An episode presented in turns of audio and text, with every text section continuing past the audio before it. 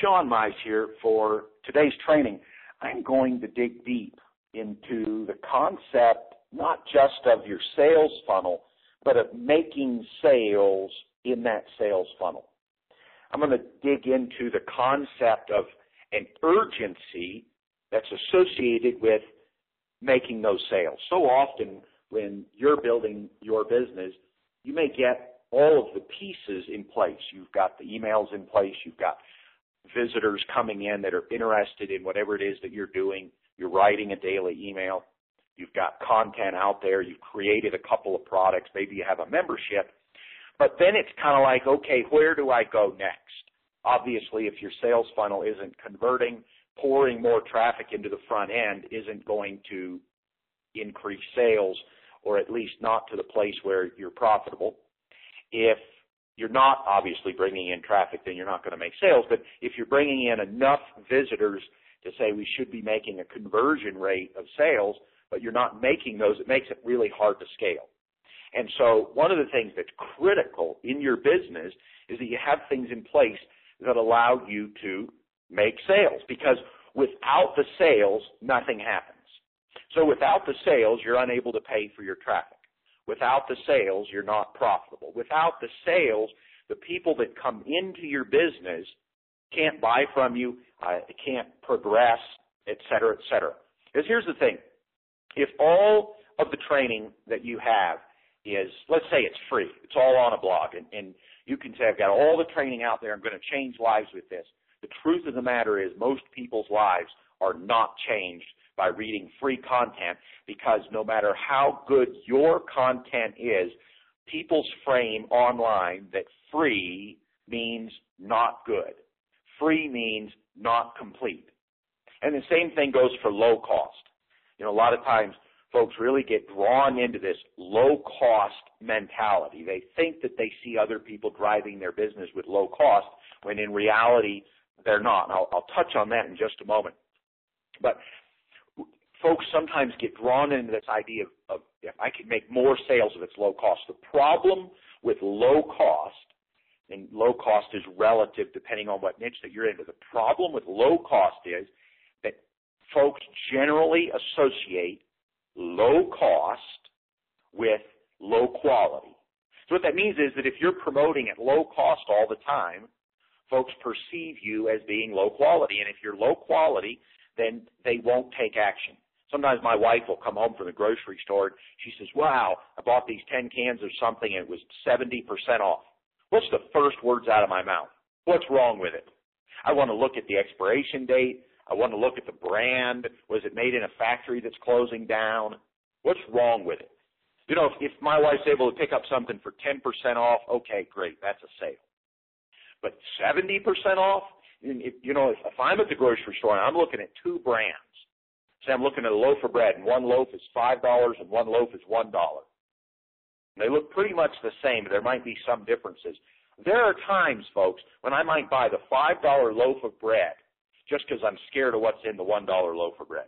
Obviously, if I if I know the quality, if we've tried it before, hey, I'll save the eighty percent every day. But if I don't know, I'll often pay more to ensure quality. Here's the thing, if you think about it, you're the same way, aren't you? You'll pay a little more to ensure that you're getting the best. Here's the thing, if I'm that way and you're that way, can we then say that your clients are not that way? I don't believe that we can. And sometimes it's really easy for us to think that the World Wide Web is so big that the consumers out there will just buy at the lowest price all the time. Here's the thing, they may buy at the lowest price some of the time, but then when they buy it, they don't use it because they believe it's of lower quality. Sometimes when you raise your prices, you can make more total sales. I'm not just talking total dollar volume. I'm talking get more people to buy if you raise your prices. Okay? So I told you I would kind of comment on sometimes what you see in the marketplace is that you see an advertisement that goes to a real low priced offer, seven bucks, ten bucks, something like that. And if you don't buy that, then you continue to get marketed to at that low price. But As soon as you buy it, you're then marketed to at a buyer price, which is could be $100 or more. And what happens is it's really easy to look at that front end and build your business like you see some other marketer doing on the front end. Can I let you in on the secret? Front ends break even. Front ends break even or lose money. That's why folks struggle when they go to Bing or Yahoo or Google or Facebook or LinkedIn or Pinterest or Instagram and buy traffic because they break even or lose money on their first product. And I don't care if you've got a hundred products. Every product that you promote directly to your ad source generally breaks even or loses money. That means you could spend $100,000 a month on advertising and do $100,000 or less in revenue and you would you you you never get anywhere. The profit occurs when somebody buys another product down the road. Now, I'm not talking about an upsell. A lot of times folks say, okay, well, I'll make my money on the upsell. Generally, what happens is your entire funnel on the front end barely breaks even. So if you have an upsell in there, instead of investing $100,000 in revenue and only making 90, you invest $100,000 in revenue and make 120. But by the time you pay your fees and the other things that go along with having a $100,000 a month business, you're really still only breaking even. The profit comes when you build a relationship with that buyer in seven days, 14 days, 21 days, six months later, they buy another product at five or ten times the cost of what they bought on the front end. Folks, in order for you to generate the revenue that you want from your business, I believe there's there's two things that have to be in place. Number one, you've got to have quality products that people want to buy. If you don't have that, of course nobody's spending. In, associated with quality products people want to buy, you've got to be able to write a sales letter that conveys the quality of that product and why they would want to buy. So that all fits together right there.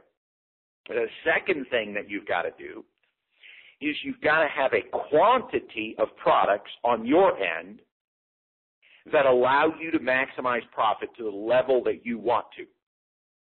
And so what that means is, let's say that you are investing $100,000 a month up front. You're generating $100,000 in revenue that breaks even on that. But in order for you to genuinely be profitable, you probably need to double that. You need to do 200 grand a month, or we could say it's a year, whatever the case is. So in order to do that, the first product that you sell to folks that have purchased that initial break-even product maybe is worth $20,000 a month. The second product is maybe worth $15,000 a month. I'm using the month number. We could we could stretch this out over a year. I'm wanting you to see a big picture here. Sometimes when we talk about $100 here and there, it's hard to see the big picture. I want you to see the big picture. The second product is $15,000 a month. Third product is $10,000 a month. And so what you're seeing is you'd almost have to create 30 products to double that initial revenue on the front end. Or, or you can create a membership or a coaching program that generates a third of your revenue. So what that means is if you are generating $100,000 on the front end, you've got three products that generate another $50,000, then a third of that's another $50,000. So you can have a coaching program now that generates another another third. So you may say, well, bring that down to reality. You say, I'm just getting started. I have one product. I'm making $200 a month, but I can't feed the family on that. Where do I go from here? Where you would go from there is to say, number one, you've got to have more leads coming in the front end, but number two, you're going to have three or four products on the back end that generate, let's say, $4,000 a month. $4,000, you say, well, I still can't quite feed the family. Okay, great. When you add a membership in and you're aggressive about promoting it or a coaching program, now Once again, you're able to add a third of the business, so a third of 4,000 is 13, 1,400. Now we're at 5,200. Maybe you add another product and now you're at $6,000 a month. But notice there's multiple products and there's membership involved. So there's two paths that we can take. One path is that we automate everything in your funnel. The other path is that you promote everything live as you create it. In reality, neither path is perfect. If you're creating new content live all the time and you burn out and you've got to take a month off and everything you do is live, you'll have a month with no income. That's not good. The flip side is if you make an effort to make everything that you do run through a sales funnel, what happens is I'm going to call you on it. It happens to me. It happens to other people. You've seen it. You tend to get lazy. So if you're writing an email for your funnel, that's going to be email number 37 and people aren't going to see it for a very long time, you don't have the same urgency to write a great email as if you write a live email. So if I write, if I sit down and write a live email to my list right now, it's going to be stronger than if I'm writing an email for an imaginary number 37 that only 3% of my list is ever going to see. I hope that makes sense. So how do you bridge that gap? Here's what I do. I market live first. So if I release a new product, I do my pre-sale first, live. I have the opening day live. I have the Q&A email live. I have the here's what's included email live. I have the final chance email live. Then once the campaign is over, I take all those emails that were written in the heat of the moment that were live. I was intent on making sales. I was intent on changing people's lives. And I simply go in and I edit whatever I need to to make it evergreen. So for example, my launch email, when I launched it, it said, here's my brand new XYZ. Well, it's not going to be brand new in the email campaign. So I might just cut out the words brand new. Here's my XYZ training program. The final chance email. I might change that from it, here's your final chance to get it to here's your final email from me on this. Or I might just eliminate the final chance email. Or I might have a I've added an additional payment plan type of an email. So I'm, I'm adding it, I'm changing that final email since it's no longer going to be final for the launch and in my automated campaign, the price may have gone up. So whatever scarcity I used on the live campaign, it's not there anymore. So I just take that out. But I don't have to write a brand new email campaign for my autoresponder. But my autoresponder contains the same urgency as my live campaign because I'm using my live campaign emails in my sales campaign. I, I, I hope that that's making sense. And I hope that not only is that making sense, but it's breaking through. That it's like, wow, now here's something I can do that's really going to make a difference. Here's the thing. If you've only got a couple of products,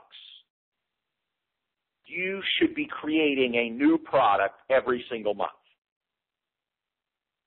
For the most part, folks, for the last 10 years, for the most part, every month, I've created a new product. And you might say, Sean, you don't need to create new products anymore. You've got so many products. Well, actually, I'm in the process right now of creating and releasing a new product. In three months from now, I will probably be in the process of creating and releasing a new product. So let me ask you this.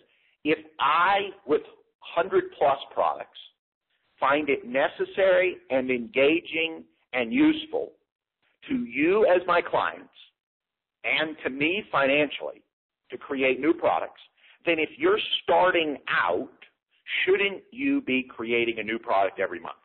Whether you want to, whether you feel like it, you should be creating a new product every month. If you will launch that product live to your list every month, then put it in your autoresponder.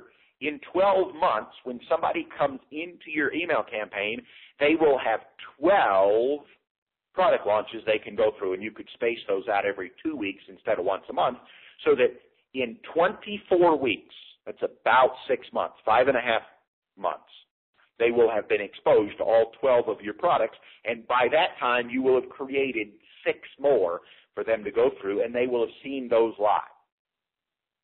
Here's the thing. If you're creating good training, the more that you promote, the more money you'll make.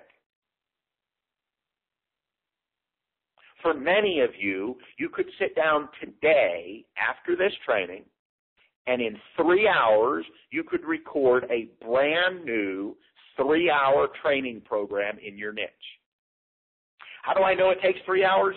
Because it takes three hours to record three hours of material. It's physics. Right now I am recording a training.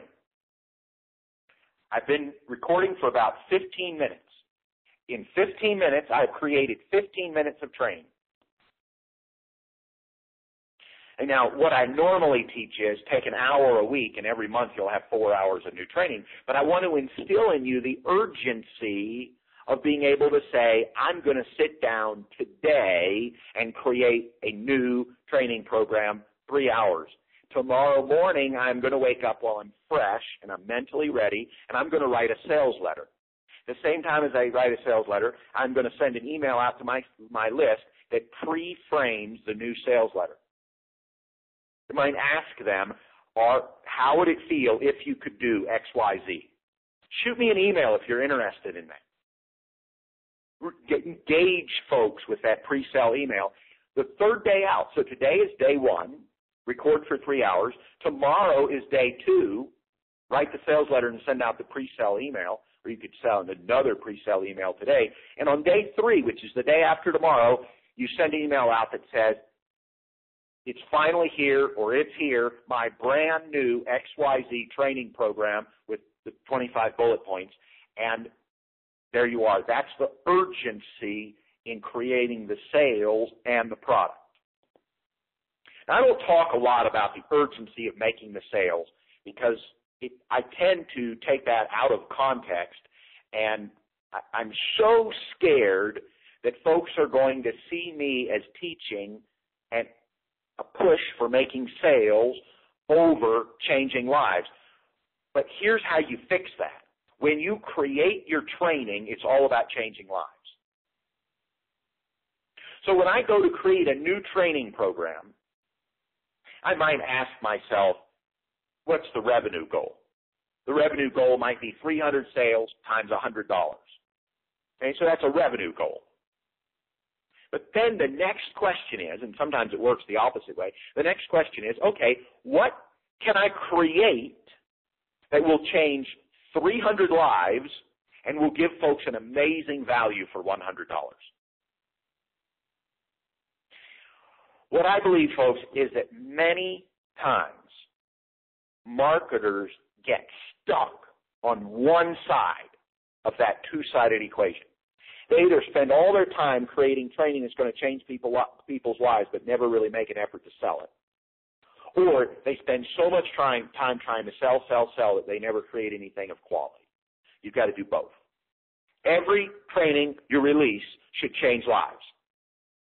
Can I say that again? Every training that you release should change lives.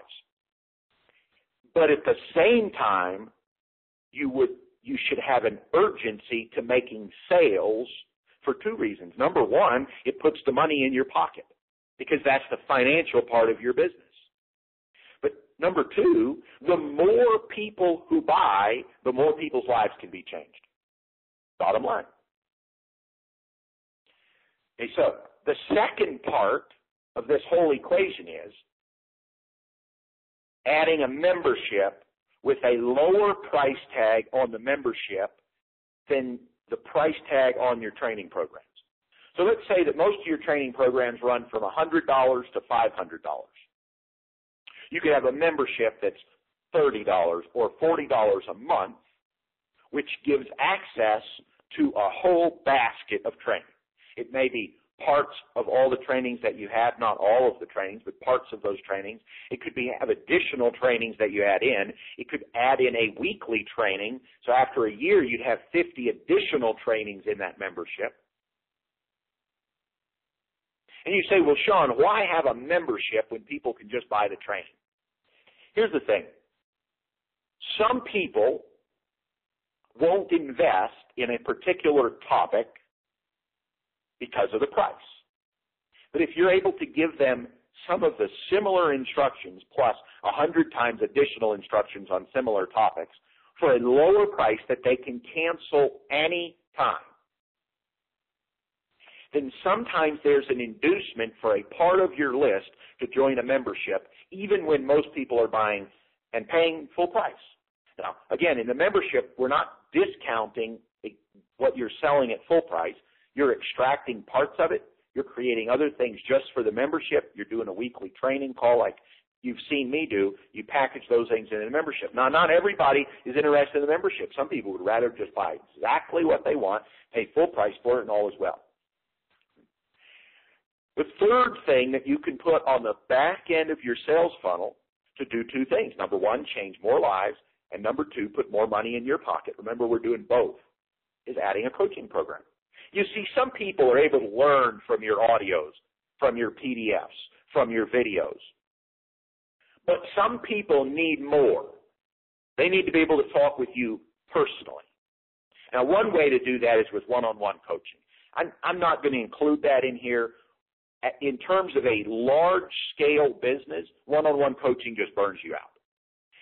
Now, if you're a small business and you set aside seven hours a week for one-on-one coaching, then that can be lucrative and it can change people's lives. But as your business grows and scales, trust me, it becomes harder and harder and harder to set aside seven hours of one-on-one coaching when the truth, the reality is 95% of everything that you coach one-on-one if you've created more than 100 hours worth of training, you've already taught it on the trainings, and you feel like telling people when they ask you questions you've already answered in your training, why didn't you just listen to the training?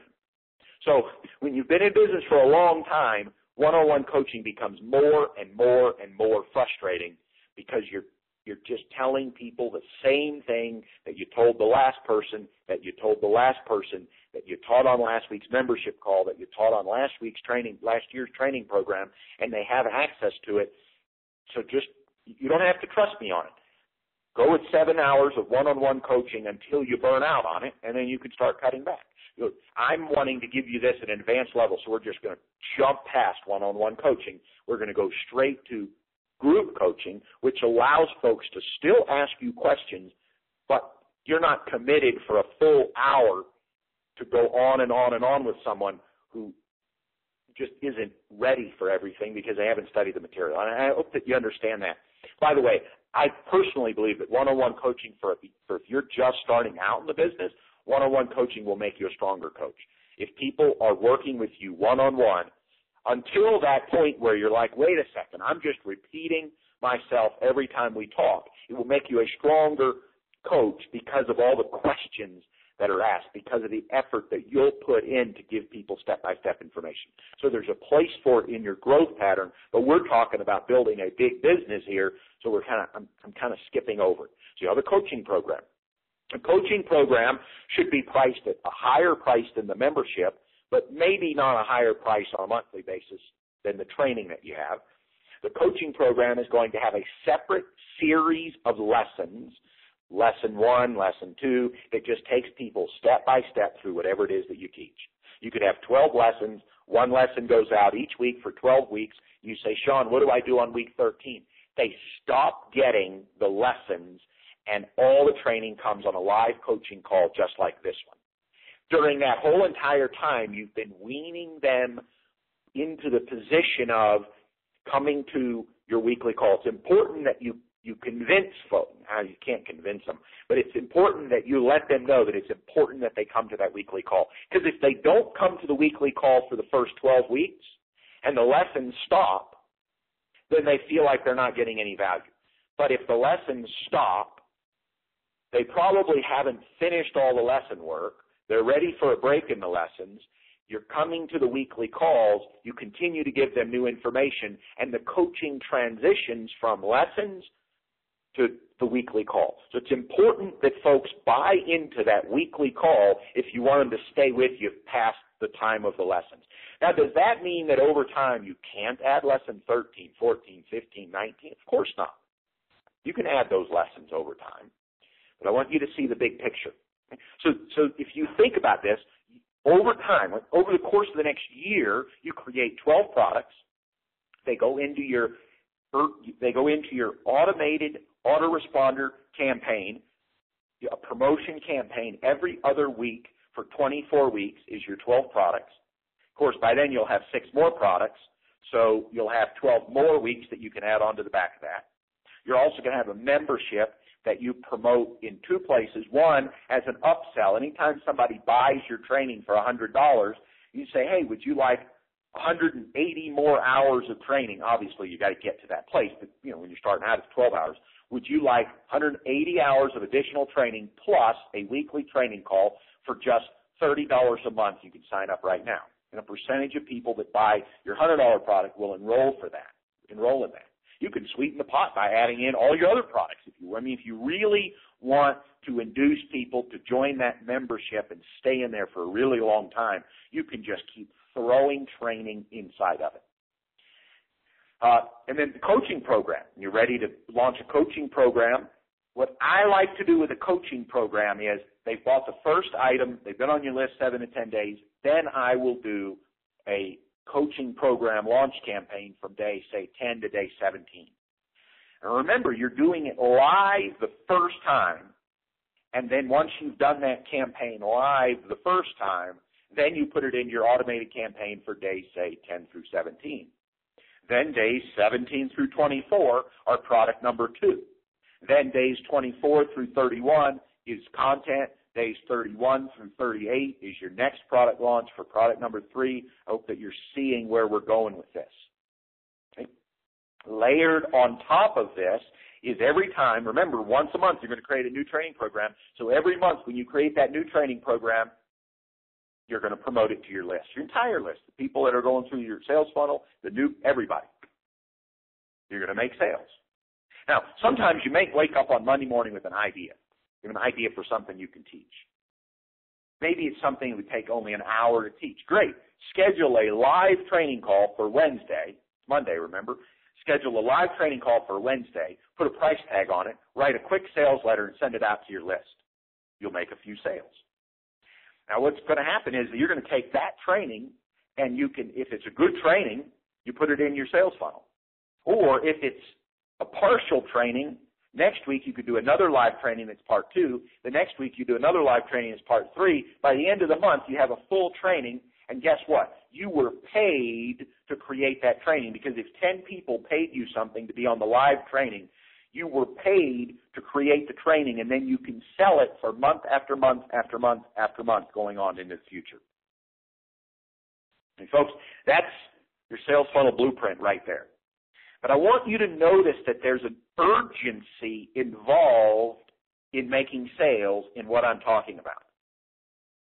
Because if you have a position in the middle of the week where sales are slow, I want to talk about money. I want to be real for a second. You need $500 in the door today. What do you do?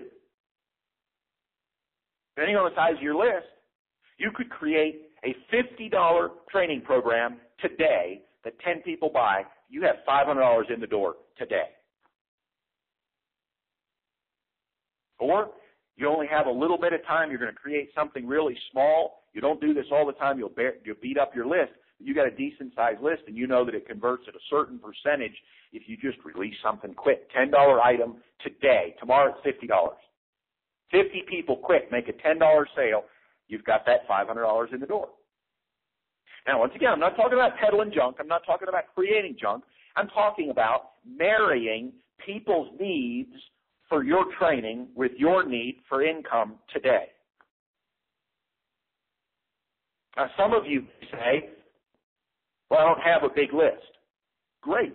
Do the same exercise, Send it to your list, but also post it on Facebook, post it on LinkedIn, post it on Google Plus, post it on everywhere else that you exist. Maybe you only make a few sales because you're just you're on the beginning end of things. But let me ask you this: if you're on the beginning end of things, your ab- average revenue is ten bucks a day, and it takes you three hours to create an offer that generates a hundred or two hundred dollars, that'd be phenomenal, wouldn't it? Because that would move you up into a new realm. Because you would no longer be satisfied with ten bucks a day. You'd want a hundred or two hundred. You'd wake up tomorrow morning and say, "How how can I duplicate this?" Maybe you have a bigger business. You're doing twenty grand a month right now. That's six hundred and seventy dollars a day, right? Six hundred and seventy dollars a day. And you wake up and you say, you know what, we, we have a cash flow need. We need an extra thousand dollars in today. What do you do? Obviously, if you're doing 20 grand a month, you've probably got five, six thousand subscribers. You say, you know what? I got an eight hour workday here. I'm going to take the first two hours. I'm going to write a sales letter. I'm going to take the next three hours. I'm going to record for three hours. I've got three hours of the day left, and I have created a training program that I can just blow out to my list right now today. For the next six hours, you can get my brand new training program that's going to sell for $97 for 10 bucks. 100 people buy it, times 10 bucks, you got your $1,000 in the door.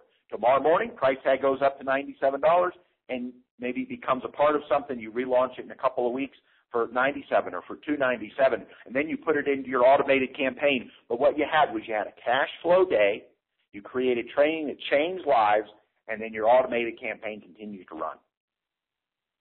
Now folks, I have not given you an exhaustive list of ideas. What I hope that I've done is given you enough ideas that you can grasp the urgency and the possibility of making more sales than you are right now by creating more products.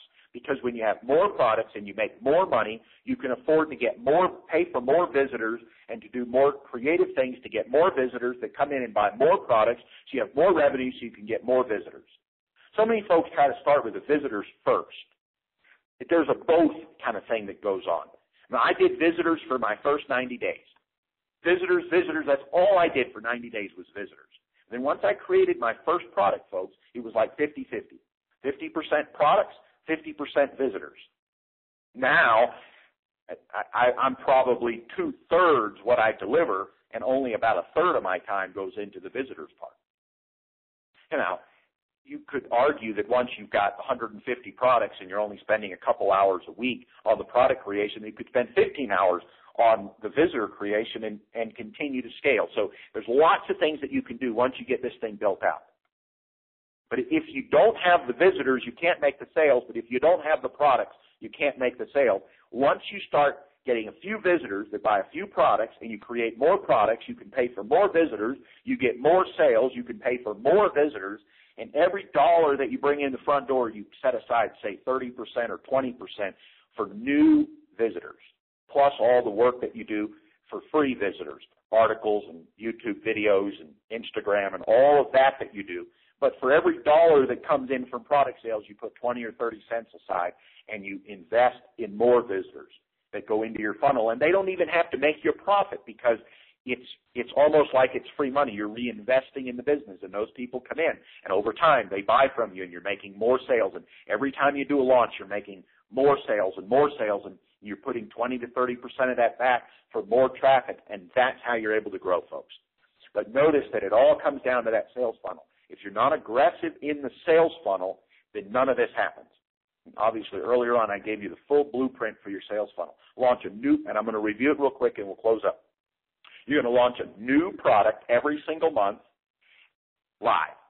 You're going to take your launch campaign, you're going to alter it so it's evergreen, and put it into your automated campaign so that 12 months from now you've got 24 uh, weeks of every other week a product launch. You're going to add in a membership.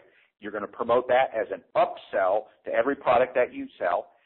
You're going to have a coaching program that you market on, say, days 10 through 17, which is initially marketed live. So that a year from now, you've got 12 products, you've got a membership, and you've got a coaching program, and you build from there. So that two years from now, you've got 24 products and a membership and a coaching program. And the year after that, you've got 36 products and a coaching program and a membership. And each time you get a new visitor that comes through your 36 product 72 week email campaign. Every time they buy something, they're exposed to the membership. And obviously when they first join your list, they're exposed to the coaching program. And you can rerun the coaching campaign every month, every other month to get new clients to come into that. And you're constantly growing your sales, you're growing the items that are for sale. And you're growing the size of your business. Folks, I believe that what I've just given you is a sales funnel blueprint that if if you will if you'll grasp that and if you'll really dig deep into that and you'll grasp that, you can take that to the place of building a strong information marketing business. You can build a strong coaching business. You can build a strong membership business. But your coaching business, your membership business are going to include all three components. Your info business is going to be info products plus membership and coaching. If you call it a coaching business, it's going to be coaching plus memberships and info products. If you call it a membership business, it's going to be a membership business plus coaching plus products. Once again, I, hope I've instilled the urgency of getting the right, getting good, strong quality products out there and then putting them into a long-term funnel that folks will be able to go through, learn from you for a long time, and obviously continue to buy from you for a long time. And there you have it, the Advanced Sales Funnel Blueprint.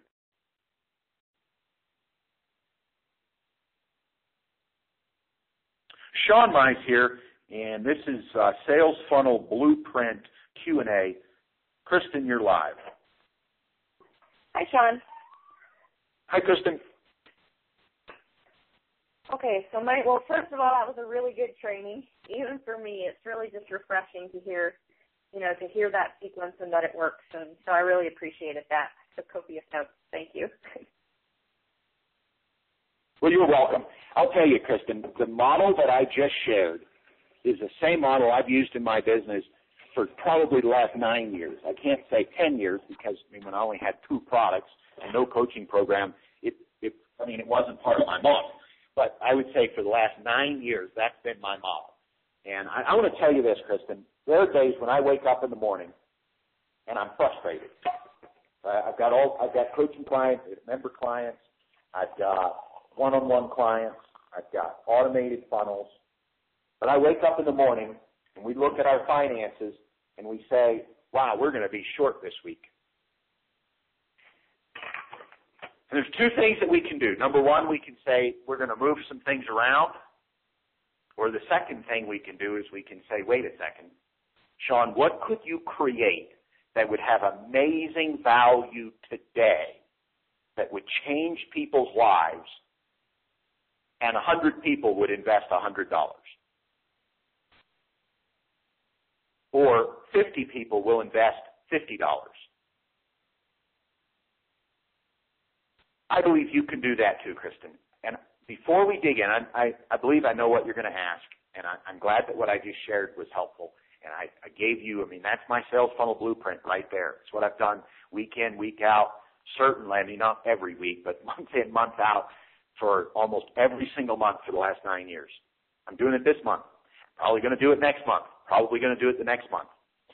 I, I, I want to zero in on something, Kristen. I think that sometimes it's okay if I'm a little bit direct here, and if if if if, if it's if it's just a little bit abrasive, if I don't filter my words quite right on this this call, is that okay?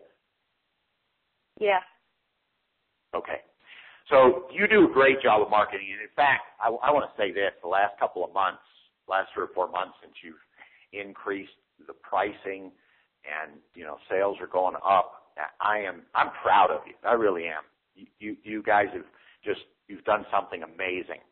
And, you know, one of the things that happens is the more money that we make, the more places we find to, to, to spend it. It's just amazing. And, and so the more money that we make, the more taxes we pay, and the more the more we donate, and, and there's just all kinds of things that happen. And so, with you know, you have a month where you do an extra grand or fifteen hundred dollars, and it's like the next month really has to do the extra grand or fifteen hundred bucks. And you don't have to agree with me because I've been there. It's it's a growing pains kind of thing. And I think that sometimes you allow a drop in sales to run too long. It's like sales drop off on Tuesday, and you're like, okay, well, I hope they'll come back tomorrow. And then tomorrow happens and you're busy with something and you're like, ah, well, I sure hope things turn around. You know, and, and then Friday happens and, and then, then you're like, okay, well, I guess I got to put a little sale together. You maybe do it, you maybe don't. It's not a full all out effort.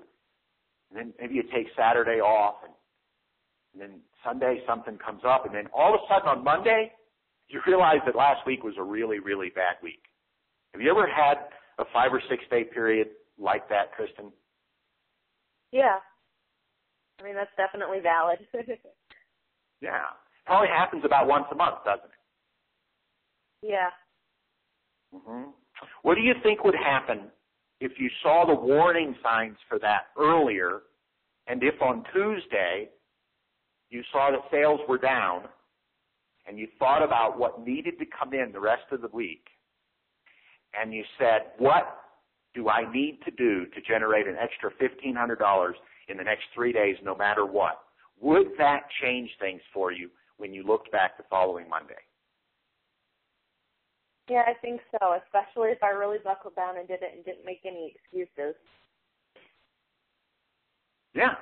And sometimes, so you have the time, Kristen, and you know you're you're writing the articles. You've got so much that you do. You know, I'm, I'm sometimes I'm jealous of of how efficient you are. You know, you've got your list of ten different things that you're going to do, and I see some of your internet marketing training where you where you teach folks to to uh, just be really, really, really productive. By the way, what's your website on that? If you don't mind sharing it here, your IM website for the IM IM stuff. It's yeah. milkandmud.com. Milkandmud.com.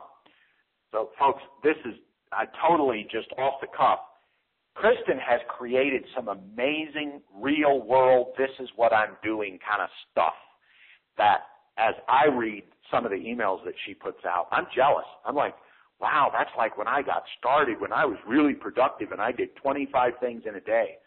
You know, I'm good for one or two things in a day these days. You know, and it obviously looks a lot different.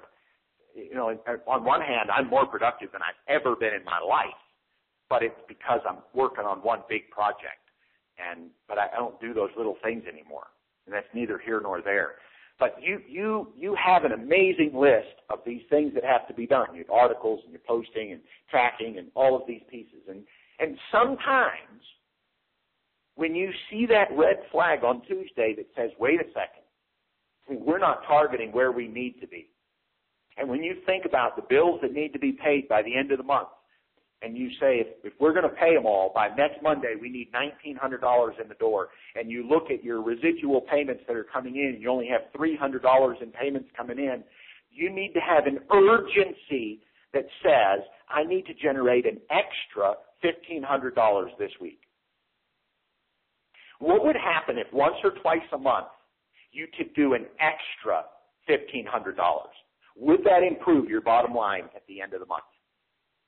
Yes. and would it be worth taking your to-do list for today and tearing it up, throwing it in the fire, and just creating that special offer that 50 people are going to invest 20 bucks in?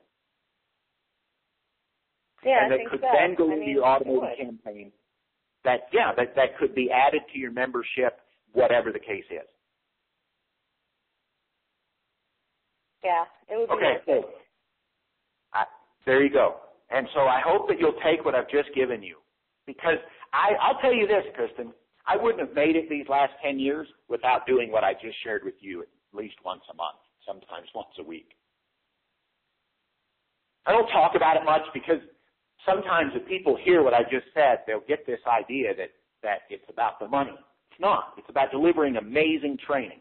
Because when I say I'm going to create this training, it's going to be amazing, just like what I'm doing right now. And I'm not being arrogant or boastful or anything. You know, when I say I believe that for the last 45 minutes I've delivered amazing training. And when the day comes that I cannot consistently say I create amazing training, that's the day when I shouldn't be teaching anymore. Now that doesn't, that's not to say that every once in a while I bomb. It just happens. You think you're prepared and you're not. You think you're prepared, and five minutes before the call, you receive some negative news about something. Somebody's in the hospital, you know, My wife gets upset about something, your husband gets upset about something five minutes before the call and it just messes with your brain and, and you don't do good training. But day in, day out, you ought to be able to consistently say, I have delivered my very best and changed lives. And when you can say that, you can be very aggressive about selling. Does that make sense? Yeah, that makes sense. Okay. So what's your question for today? Um, so we've been kind of trying to get my membership to take off. This is for the baby niche, and uh, and so I'm I'm having a hard time getting people to take to take the membership. So you had asked me if we could look over some of my high performing sales letters as compared to the membership sales letter, and you said you felt like you had some insight that you wanted to share after looking at those. Okay, yeah. So here's what I here's what I, and I was I was expecting that when you sent me your top performing sales letters that they would be very long, they would be very in depth, they would have a zillion bullet points, they would have 10 modules with 15 bullet points in each one. That's what I was expecting. You know, it's funny, I've been in this business for 10 years and I know what works, and I know what people say works, and then I know what really works, and I know what I do that makes things work, and I make the same mistake over and over again. If I were to sit down today and write a sales letter, this is, I'll tell you a funny story, Kristen. I, when I often sit down and write a sales letter, I, I write 15 page sales letter in a sitting. So an hour and a half, 15 pages, beautiful sales letter, looks great. I can stare at that sales letter for a full hour and not have any idea what to change. Because there's no urgency. Nobody else is looking at that sales letter. I can look at it for three days. And I know this isn't the way some of the big companies work. You know, they've got a copywriter and then they've got a copy checker and they've got a big mastermind team and, and all of this. But when it comes to writing copy, it's just me. And occasionally somebody will help me. Uh, you've helped me write some of my copy before. And, and some of the copy that you write now is better than some of the copy I write now. And but if I sit down and write this 15 page sales letter, I stare at it and I stare at it and I can't fix it. It's a great sales letter. As soon as I write the email and send it out, I have this urgency that says, this thing's live. And I see that 100 people have viewed the sales letter and two people have bought, and I go, wait a second, I'm not going to make a living at 2% conversion. What's wrong with this sales letter? But seriously, this is what happens almost without fail. 100 visits, two sales. What's wrong with this sales letter? And then I read it as if I'm one of these, I'm number 101. And I get to some of the stuff that I've written and some of the bullet points and I start taking stuff out. I'm like, well, obviously that paragraph isn't making sales because now that I'm not making sales, I can take anything out of the sales letter that I want to. Because I was putting it in yeah. there to make sales. Well, if I'm not making sales, obviously the brilliant copy that I put in there wasn't working. So I just start chopping stuff out. And what happens? Sales go up. The next hundred visits make five sales. Oh, chop some more stuff out. End up with a three page sales letter. It's the best part of my 15 pages. And I'm getting 8% conversion right now. And I've seen this happen again and again and again. And I'll tell you where I learned it. Was when I first, I, first, when I first started split testing parts of a sales letter. And I would write these big old long sales letters. And I would I would do these complex, multivariate um, conversion rate split tests with like 15 different parts, and, and I would just indiscriminately this paragraph is is part of the split test. This paragraph, this paragraph, and the software that I was using would tell me that if that paragraph showed the conversion rate was this, and if it didn't show, it was this. Almost without fail, the conversion rate software would tell me that anything that I added into the sales letter, the longer the sales letter was, the more stuff that was in the sales letter, the lower it converted. And so I just started ripping stuff out. Well, after doing that with like 15 different sales letters and getting a pattern of what it asked me to rip out, I realized that I didn't need all that stuff in my sales letters. What's interesting is that as a marketer, as a marketer, I see long form sales letters. I love long form sales letters. I just think they're awesome. But when I write them, they don't convert as well as a short sales letter. But back in the back of your, my mind, I'm thinking, Kristen's best sales letters are the longest ones. The funniest thing is your four sales letters that you sent me are short sales letters. They're basically a few paragraphs and some bullet points. Now, does that mean that your membership sales letter should not have any individual component on it? I, I don't know. I don't know that it that it should or it should not. But I suspect that if you were to shorten your membership sales letter significantly so that it resembled one of those four sales letters that does so well, I think I mean, you could almost, you've got so many bullet points in there that you could almost yeah. take everything out except for the bullet points and a couple of paragraphs. And I suspect it would start converting better. Now, do we know this? No. Will you cut out too much? Maybe. That's what trial and error is all about. I mean, hey, you're in a position where you've got something that's underperforming. You know, and, and normally normally, Kristen, I don't focus much on underperforming parts of my business. I focus on the performing parts of my business. I get rid of, I cut out the underperforming parts, and the performing parts of my business, I I work on doubling the conversion rates on. And you know, the, the reason I keep pushing this with you is because I just believe that that residual income is so important. It's important in my business. I believe it's important in your business. And you know, maybe the answer down the road is to just start from scratch, create a brand new membership. You know, maybe at a higher price. You know, I've fought having you go to a higher price for a while, but who knows? Maybe 30 bucks a month would convert better than 20 bucks a month. I, I don't know. And, and, but the funniest thing is that may be the case. You know, and if you're using some split testing software, maybe the wise thing to do is to just run a few hundred visits using the split testing software. But if you're not making any sales, the software is not going to tell you anything anyway. You know, so sometimes you just get to the place where there's this trial and error. That your conversion rate is so low right now on that one item. I mean, you, you've got great conversion rates on other products, but we're really trying to resurrect this one. And so all of that to say, I think maybe you've got to cut out the extraneous parts of that sales letter, uh, make it short and sweet and simple. It's 20 bucks a month. You can cancel it anytime and still keep the 100 hours worth of training that you'll download additionally there's absolutely no risk at all and make it short and sweet and see what happens. If that doesn't work, I would raise the price. And if that doesn't work, I would take, if you're willing to cannibalize it for a short period of time, I would take your highest converting sales letter. So, or a high, one of the four. I would, and obviously you can't take your six week coaching program. So it'd be one of the other three top performing sales letters.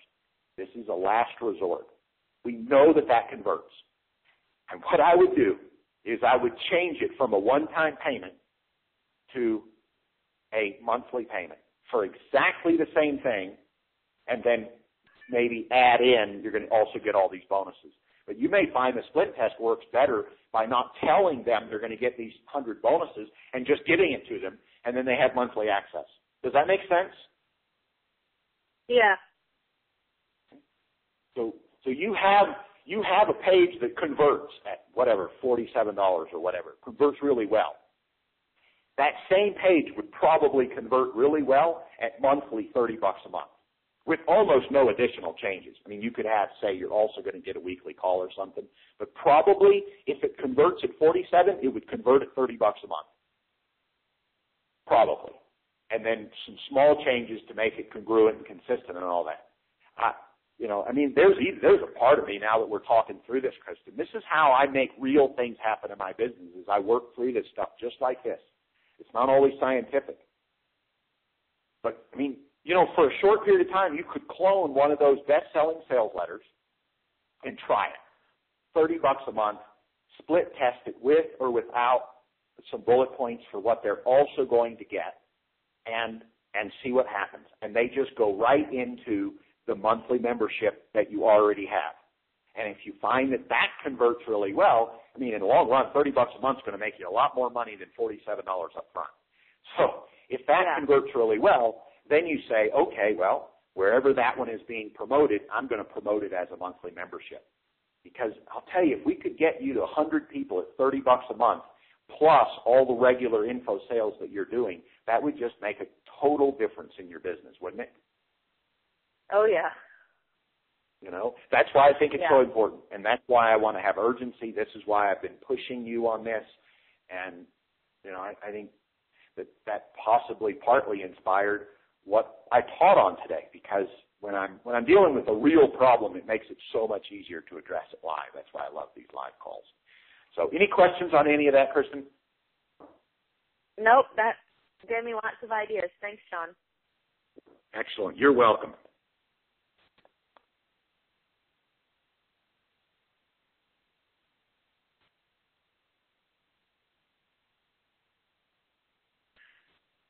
So what I just gave Kristen, I'm going to comment on this just in just for a moment. Obviously, what I just gave Kristen is is not the formula for your business.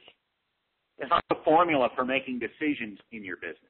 But what it is is it's real life mastermind brainstorming. What I just did with Kristen is the same kind of thing that I do in my business once a week, once a month, depending on where I'm at in my business. It's the it's the kind of real life thing that I do in my business when I'm dealing with a page that's not converting well, a part of my business that's not converting well.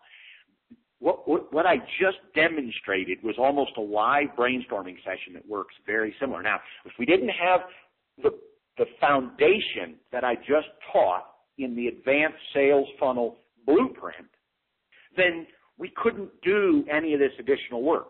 So I don't talk about this a lot because I don't want folks to begin to believe that, that they can just do just the part that I just talked with Kristen. You've got to have the foundation in place. But when you have both, you've really gotten to see behind the curtain. You've been, you've been able to see kind of into the office and, and really see what happens in real life in real time. And, I, you know, thinking about, thinking back to my discussion with Kristen just now, I don't, I don't know that I've ever, and I've seen don't know, hundreds and transcripts of maybe thousands of trainings online. I don't know that I've ever seen anything that, that shows you transparently what just happened with, with, with Kristen and that that is a very similar discussion to the ones that I have with myself once a week or once a month when I'm working on a challenge somewhere where there's a conversion rate issue. And so I, I want to comment on that because I want you to understand that this is not just about Kristen. The, the mentality that we just went through with Kristen could be the mentality I would go through with you if you had a sales funnel and we were talking about a problem with one of the things. Now, will the solution always be exactly the same? No, the solution may not always be exactly the same. Um, but I want you to understand that what I just did with Kristen is not some outlier. It is so very similar to the type of thing that I do in my business, and you can layer this on the advanced sales funnel blueprint, and you'll be amazing, amazed where that takes you once you have multiple, multiple products, memberships, and coaching in place, like Kristen does.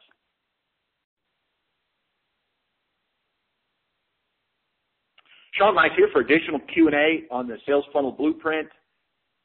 Melody, you're live. Hello, Melody. Um, your mic may be turned off. You may have muted yourself. Um, I'm not hearing you. Hello, there you are. Do you hear, me? Hello, Melody. you hear me? I yes. can. Go ahead. Yes. Okay, so I wanted to get clear on uh, something about the sales funnel. So let's say I have an autoresponder set up, and let's say I've gotten the sequence for three products in it, and I have my lead magnet. So someone comes and signs up, and then there's a welcome sequ- sequence. So at the end of that welcome sequence, I'm guessing then that's when they flip over to the original autoresponder with the sequence for the products. Is that right so far? Well, what, do you, what is your welcome sequence? I want to make absolutely sure you and I are speaking the same language because depending on who you learned your welcome sequence from, it could be a whole bunch of different things. So tell me what is what is well, your welcome I, sequence? I I put one together that is following uh, one of your trainings where you talk about establishing credibility, trust, and uh, authority or relationship. And so I put something okay, together there where, yeah. Okay, so okay. that would be my so initial I, welcome. Okay, great. How long is that campaign? How many emails? About seven. About seven. Okay. And I think in there it, but it includes a product introduction and okay, great. promotion. Okay, so they have an opportunity okay. during that first seven days to buy something anyway, right? Yes. Okay, great. I would say on day eight you transition over to your your uh, your product funnel, your automated sales funnel. Okay.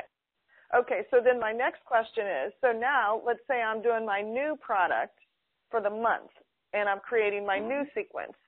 Does that mean that they're so that really means that they're going to be getting two emails.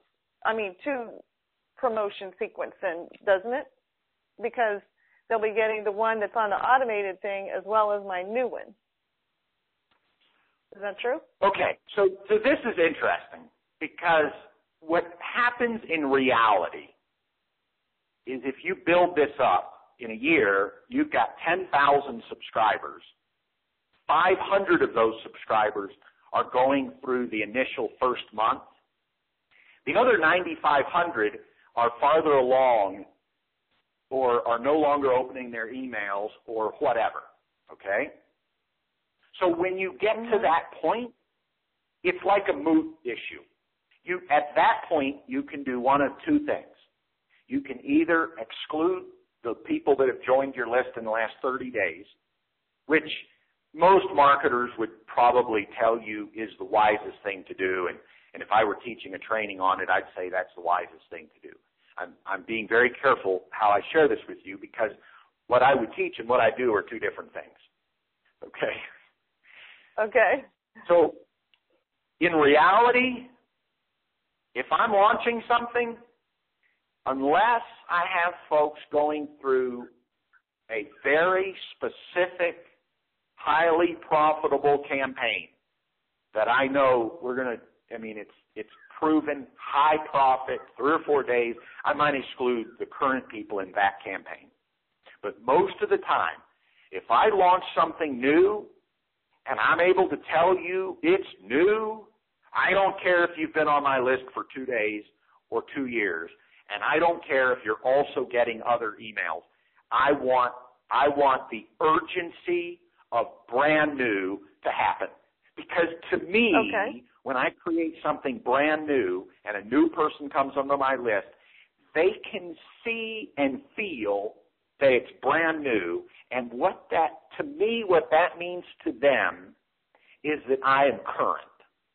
It proves okay. to people that I'm current, and I don't have an opportunity to do that all the time. Because if I only do it once a month, but people are coming onto my list every day, I only have an opportunity once a month to prove to people that I am current.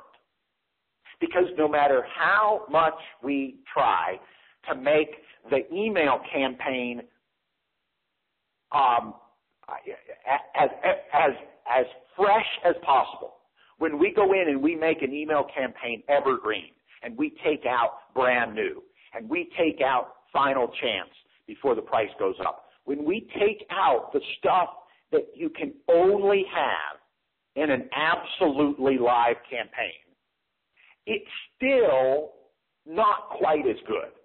It's still not going to convert quite as well. It's still not going to give the same level of urgency. And so if I have an opportunity, even if somebody's getting all my other emails, and Melody, you've gotten three or four emails in a day from me before, right? Yes. Yes. And because of the fact that you know, know, like, and trust what I produce, it really didn't bother you, right? no, I I liked it. I'm like, what's this, you know, what's he got now? So yeah. Yeah, you like it. You like the fact that you like the fact that you're getting three or four email, emails from me. And, and see, here's the thing. You will get complaints from people that tell you you've sent too many emails so they're unsubscribing. But the, pro- the problem with that is that the people that do that are not buyers. And so if you react to that and let non-buyers dictate how you're going to run your list, you're going to cater your list to non-buyers, what's going to happen to your list? It's going to become a non-buyer list. And if you have a non-buyer list, you have a business. But instead, if you'll cater your business, your, if you'll cater your list and your business to the buyers, you see, I know beyond a shadow of a doubt. Obviously, if I sent you four emails a day, every day, it would get old.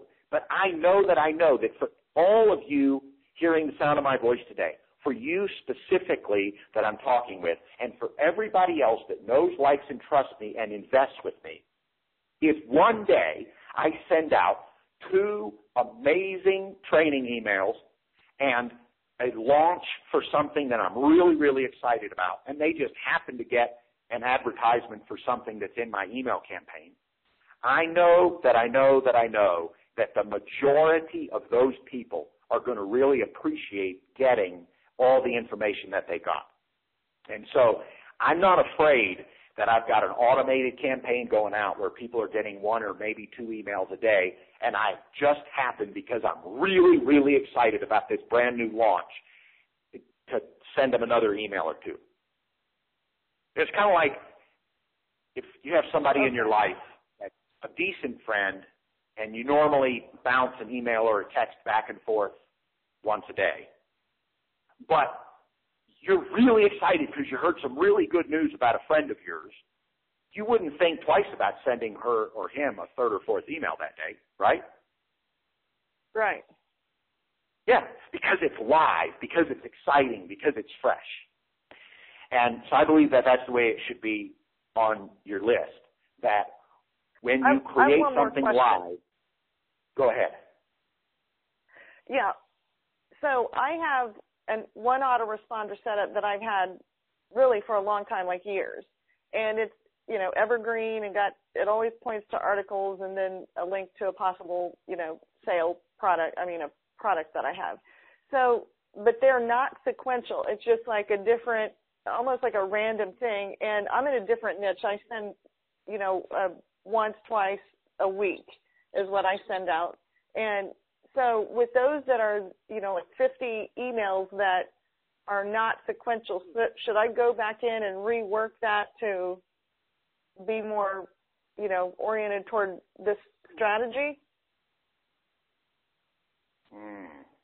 I mean, does the email campaign convert? Are people buying from it? Are you getting responses? Is it is it effective? Well, I would say, I mean, I have people who are on there and sometimes they'll say, I've been getting your emails for years and now I want to use one of your services. So it's, I've really used it just as a way to keep in touch, but I mean, if I had to say statistically, I would say it's got issues. It's, it's like it's just anything, a way right? to keep it. No, I, it's not hurting anything, and you know, and people, I, I do get emails. Okay, so then I wouldn't should I touch put it, the. I wouldn't touch it. Should I put the I new wouldn't touch it. sequences on the front end or the back end of that? Oh, everything you do now should be on the front end. Absolutely. Yeah. Okay. All these things Okay. that you're going to do now are going to be more urgent. They're going to be better. And on, I don't want to say that they're better. They Oh, probably will yeah. be better because you're more experienced. Oh, they'll be So, better. yeah, they'll be things better. Yeah. Okay, let's put these things on the perfect. I love that. And so that other campaign can be like a backup campaign that for everybody that once you're out of fresh and they're still on the list for two years, then they, they finally get rolled into that, then they can continue to bond with you. Or you can always have that campaign start, say, after 90 days, and it will operate coterminously with your new campaign. Okay. Yeah. How Great. does that sound? That's fantastic. Thank you. Okay, excellent. Well, you're very welcome. So, folks, now you're obviously getting to see another layer of what can happen in your sales funnel and really just another look at the possibilities that you have with layering things. And then I'll tell you the question that Melody asked about, you know, what what do we do with something live? You know, the book says that if you have something live, don't allow it to mess with your testing on your proven campaigns. But my gut says we want to allow it to be out there because if you're doing a good job of live, then whatever it is that you have in your live campaign on a regular basis, if you're doing it on a regular basis, should build rapport. And generally speaking, when you build rapport, you're building the like, know, and trust factor. When you're building the respect factor, in the long run, two things should happen. More people should buy from you. That's one thing, but two parts to that one thing happen. More people buy from you, more people get results, and you put more money in your pocket. And in order for a sales funnel to work, both of those things have to happen.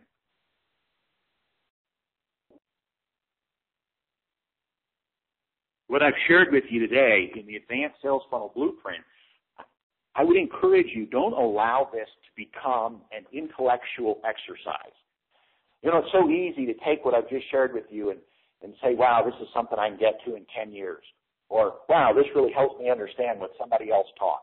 Or, wow, this gives me a, a deeper level. The truth of the matter is that the advanced sales funnel blueprint that I have just given you, step by step by step, line by line by line, what I have just given you, any person can start from scratch, can start with one product, can start with 10 products, and immediately begin implementing this this week. 90 days from now, you can have a sales funnel that has three products in it, a membership and a coaching program, and be profitable. It's simply a matter of implementing what I've just given you. And then I'll tell you, one of the big gaps between those who are successful and those who are not successful is usually not knowledge. Usually not knowledge. The gap is usually implementation. And here's the thing, you can learn and learn from me and from others month after month year after year and know more about your topic, know more about marketing than some of the marketing experts out there. But if you're not implementing it month by month, month after month, year after year, and year by year, you're not going to have the success that perhaps you're looking for. And so what I've given you today in Advanced Sales Funnel Blueprint, I believe that you can take this, you can begin to do it immediately, and implementation is going to be the real key. And so, having said that, I, I release you now. I release you now to go out and take the next hour or two and blueprint out, outline out on a sheet of paper, outline out what that sales funnel is going to look like and what you're going to create next week, the next week, the next week, the next week, through the next 90 days. And then hold yourself to making that happen. And I believe that when you do that, you'll be amazed at how far your business can grow and continue. Having said that, we'll wrap up the advanced sales funnel blueprint with an instruction to you to go out there and make it happen over the next 90 days.